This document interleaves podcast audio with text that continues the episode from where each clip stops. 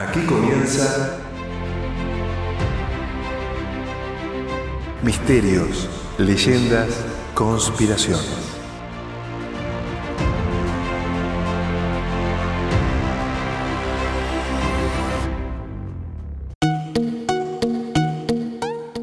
Bienvenidos al primer episodio de esta apasionante serie de podcast donde trataremos de develar algunos de los misterios y leyendas famosos o no tanto que han logrado inquietar, asombrar y hasta confundirnos. Sucesos que hasta hoy no tienen una explicación sólida y no han sido ni refutados ni aceptados oficialmente. Existen muchas leyendas, por ejemplo, podría mencionar al cantor de tango Carlos Gardel, Hubo versiones que afirmaron que el Sorosal criollo no falleció el 24 de junio de 1935, como nos hicieron creer a todos, en el accidente de Medellín, en Colombia, sino que sufrió horribles quemaduras que lo dejaron completamente desfigurado, por lo cual decidió alejarse del mundo conocido para no ser visto en ese lamentable estado.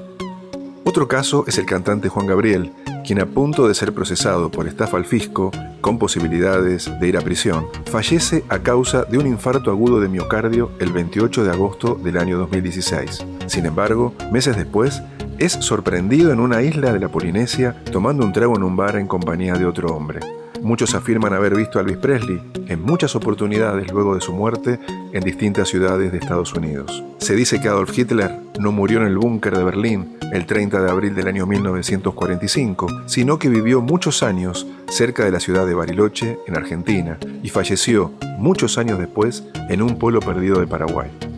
Leyendas, misterios que serán analizados en los próximos episodios.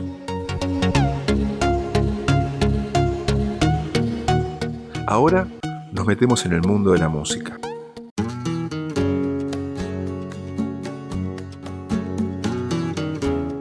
El día 9 de noviembre de 1966 no fue un día cualquiera. En un cruce de calles en el norte de Londres, un accidente automovilístico cambiaría la historia del rock para siempre. Paul is dead Paul McCartney está muerto.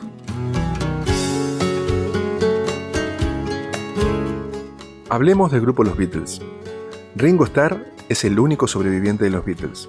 La banda más grande de la historia se fue quedando sin integrantes. El balazo de John David Chapman, que terminó con John Lennon, el tumor cerebral de George Harrison, el accidente automovilístico de Paul McCartney. Pero, ¿en serio? ¿Qué estoy diciendo? El accidente automovilístico de Paul ¿Cuándo fue eso? Aquí comienza la leyenda. Paul is dead. Paul está muerto. Frecuentemente abreviado con las siglas P y D, es una leyenda urbana que asegura que Paul McCartney, cantante, bajista y compositor de la banda británica de rock The Beatles, supuestamente habría fallecido tras un trágico accidente automovilístico el día 9 de noviembre de 1966 y que fue reemplazado supuestamente por un doble. ¿Cómo es la historia? Las supuestas evidencias de la muerte de McCartney consisten en índices hallados entre muchas de las grabaciones de los Beatles a partir del año 1967, algunas de las cuales han sido interpretadas como si hubiesen sido deliberadamente colocadas por ellos mismos u otros, de tal manera que fuesen un tipo de acertijo o rompecabezas para ser resuelto por el público. Esto se ha visto reforzado con afirmaciones de personas que alegan que al escuchar ciertas canciones en sentido contrario, se encuentran mensajes ocultos. Muchas personas han analizado los diseños gráficos de las portadas originales de sus discos a partir de 1967, los cuales esconderían ciertos mensajes que darían pie a intuir que aquella historia habría sido verídica.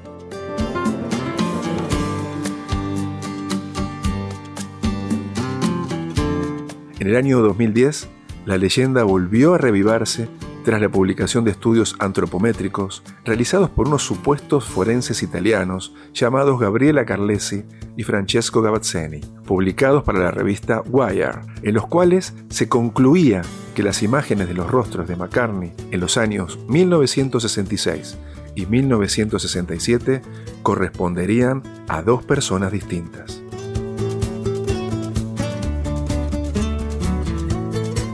Nos cuenta la leyenda urbana que de acuerdo a las pistas en la música de la banda británica, el miércoles 9 de noviembre del año 1966 y durante las sesiones previas al álbum Sgt. Pepper Lonely Hearts Club Band, McCartney habría salido molesto e irritado de los Abbey Road Studios tras una discusión con John Lennon y se marchó en su automóvil. En el camino había subido una chica que hacía dedo para acercarla a su casa.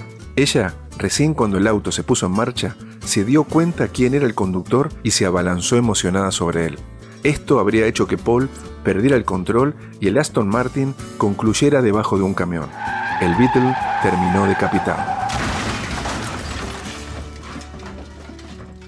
Horas más tarde, los otros tres Beatles abandonaron los estudios exhaustos y alterados tras la discusión con Paul, y al salir los detuvo una furgoneta negra conducida por un agente de la MI5, quien presentándose simplemente como Maswell, le comunicó a los miembros de la banda que McCartney habría sufrido un accidente y que tendrían que acompañarlo a la escena del trágico suceso para verificar si el hombre fallecido realmente se trataba de este último.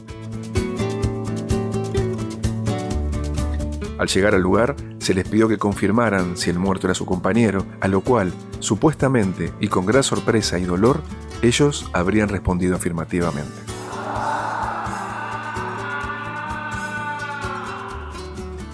El hecho causó una lógica conmoción en el grupo. George Martin convocó a una reunión. Solo eran cinco, el productor, los tres Beatles sobrevivientes y Brian Epstein, su manager. Decidieron seguir adelante, pero siendo otra vez cuatro. Paul seguiría con ellos. Lo reemplazarían, pero nadie debía darse cuenta de ello. No informarían de la muerte de su compañero.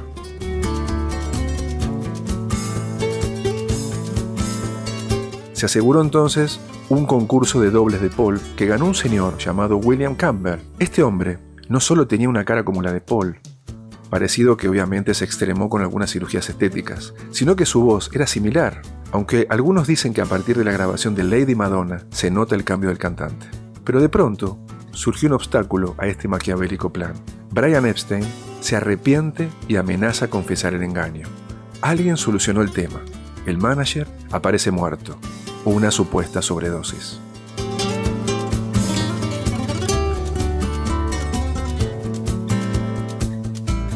Todo esto puede tomarse solamente como una hipótesis, puesto que ninguno de los Beatles se encontraba en Londres por aquella época, salvo Lennon, además de que las sesiones del disco mencionado comenzarían a partir del 20 de noviembre de ese año, tan solo 11 días después del supuesto deceso de McCartney, con lo cual este planteamiento resultaría ilógico e incongruente.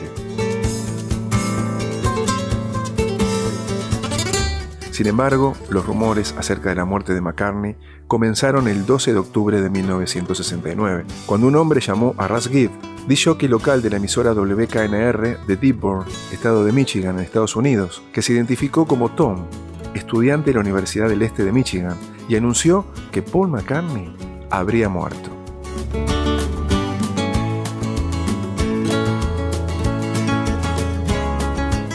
Tom sugirió a Gibb que reprodujese el tema Revolution 9 en sentido inverso como prueba de sus afirmaciones, y al hacerlo, el locutor escuchó la frase Turn me on, dead man, cuya traducción es Enciéndeme, hombre muerto. Dos días después, el 14 de octubre, el periódico Michigan Daily publicó el artículo McCartney está muerto. Nuevas pruebas salen a la luz.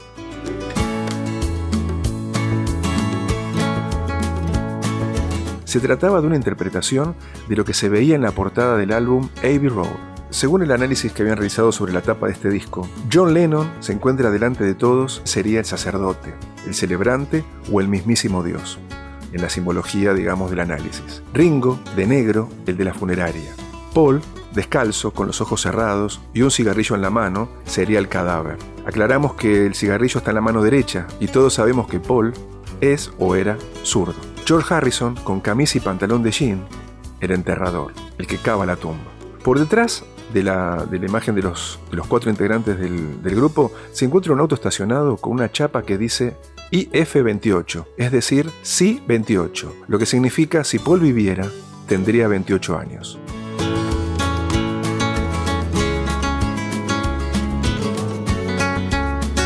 Esto se esgrimió como un gran dato, como prueba casi irrefutable durante años, sin que se tuviera en cuenta que al momento de la foto, que al momento de la publicación del disco, Paul tenía 27 y no 28. Pero los datos, las pruebas por sencillas y esclarecedoras que sean, no interesan demasiado en estas circunstancias. Siempre es preferible creer en la conspiración.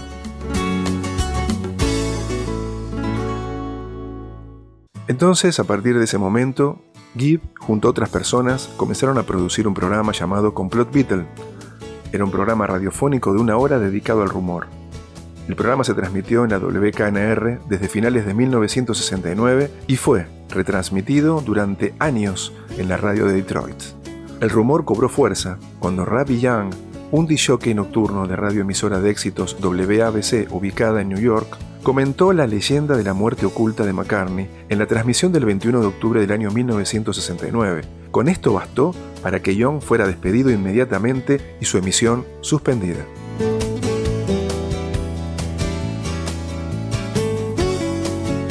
Muy pronto, los medios estadounidenses e internacionales retomaron la historia y surgió una nueva Beatlemanía, pero esta vez en torno a esta hipótesis conspirativa. La repercusión de la muerte de Paul se expandió tanto que en noviembre del año 1969 la revista Life puso en su portada una foto del músico y la frase Paul is still with us. Paul aún está con nosotros.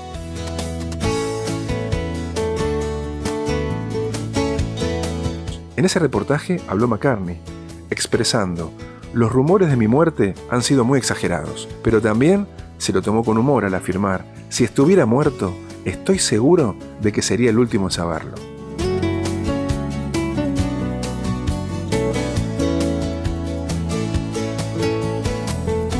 Muchos años más tarde, en 1993, el propio Paul McCartney parodió la situación en su disco Paul is Live, una placa en vivo en la que aparecía junto a su perra Martha, cruzando Abbey Road, una clara referencia al mito sobre su muerte y el buen sentido del humor que tiene al respecto.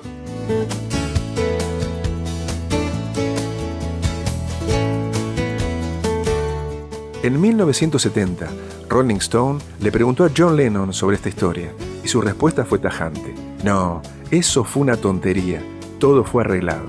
No haríamos nada de eso. Algunas personas no tienen nada mejor que hacer que estudiar Biblias y hacer mitos al respecto, estudiar rocas y hacer historias sobre cómo solía vivir la gente, remató Lennon.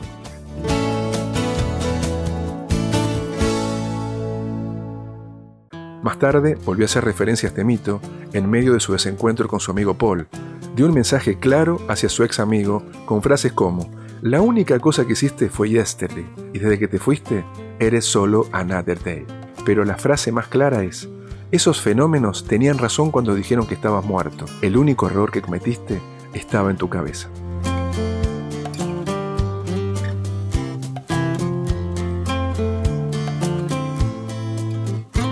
Lo único cierto es que Paul, quien quiera que sea, es un músico excepcional y creador de grandes éxitos. Uno de estos, del año 1984 y perteneciente a la banda de sonido de la película Give My Regards to Broad Street, Paul McCartney, No More Lonely Nights.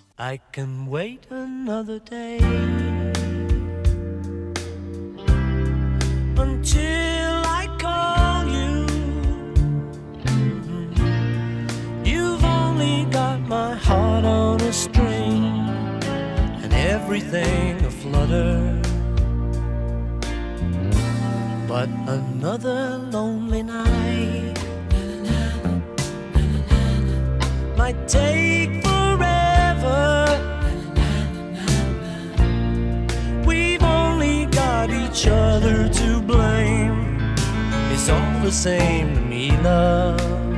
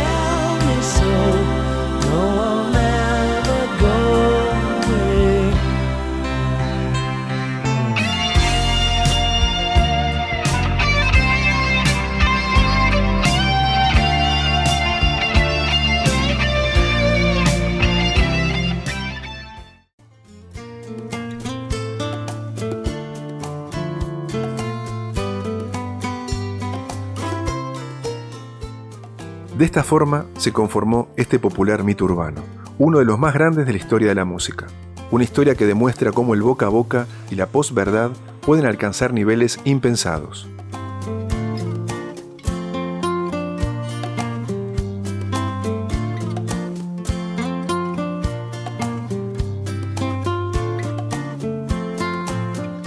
Lo cierto es que Paul McCartney está vivo y aún continúa vigente con sus proyectos. Eso sí, ¿será el verdadero? En lo personal, me llama mucho la atención toda esta historia y me pregunto, ¿un grupo musical con tanto éxito necesitaba la creación de una leyenda para aumentar su inmejorable popularidad?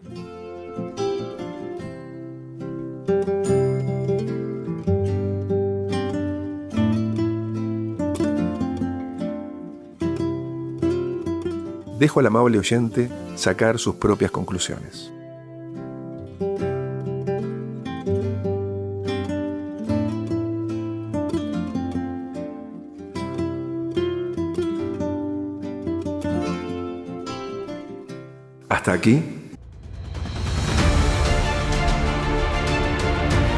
Misterios, leyendas, conspiraciones.